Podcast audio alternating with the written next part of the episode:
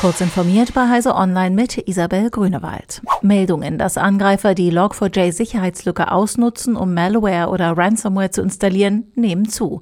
Sicherheitsforscher haben nun den ersten Wurm entdeckt, der die auch Log4Shell genannte Lücke zur automatischen Weiterverbreitung missbraucht. Auch die Erpressergruppe Conti nutzt die Sicherheitslücke für ihre Ransomware. Nach einem Angriff über Log4Shell musste das belgische Verteidigungsministerium Teile seines Netzes abschalten. In Deutschland hatte zuletzt der Bundesfinanzhof seine Webseite nach einem Angriff vom Netz genommen. Dieser habe jedoch erfolgreich abgewehrt werden können, sagte ein Sprecher des höchsten deutschen Finanzgerichts.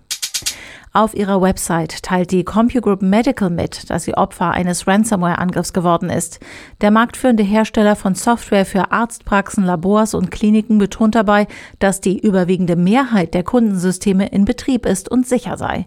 Der Angriff solle seit Samstag laufen und betreffe nicht nur das interne Netzwerk, sondern auch den telefonischen Support. Informationen dazu, welche Ransomware das Unternehmen befallen hat oder wie die Angreifer eindringen konnten, nennt die CompuGroup Medical nicht.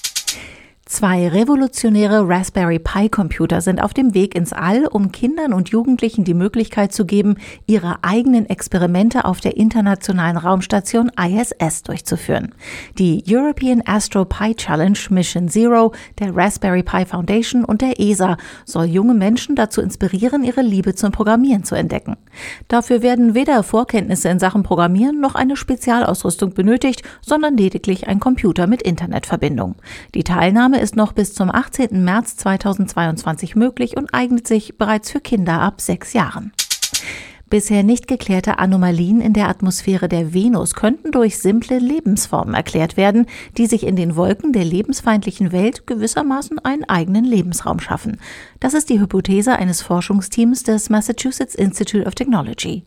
Sollte es die Verbindung dort tatsächlich geben, wie seit den 70er Jahren angenommen, gäbe es nach unserem Verständnis keinen chemischen Prozess auf dem Planeten, bei dem es entstehen könnte, schreiben die Forschenden. Stattdessen könnten Lebensformen das Gas produzieren, damit den Säuregehalt der Atmosphäre lokal verringern und kleine Regionen so lebenswert machen. Diese und weitere aktuelle Nachrichten finden Sie ausführlich auf heise.de.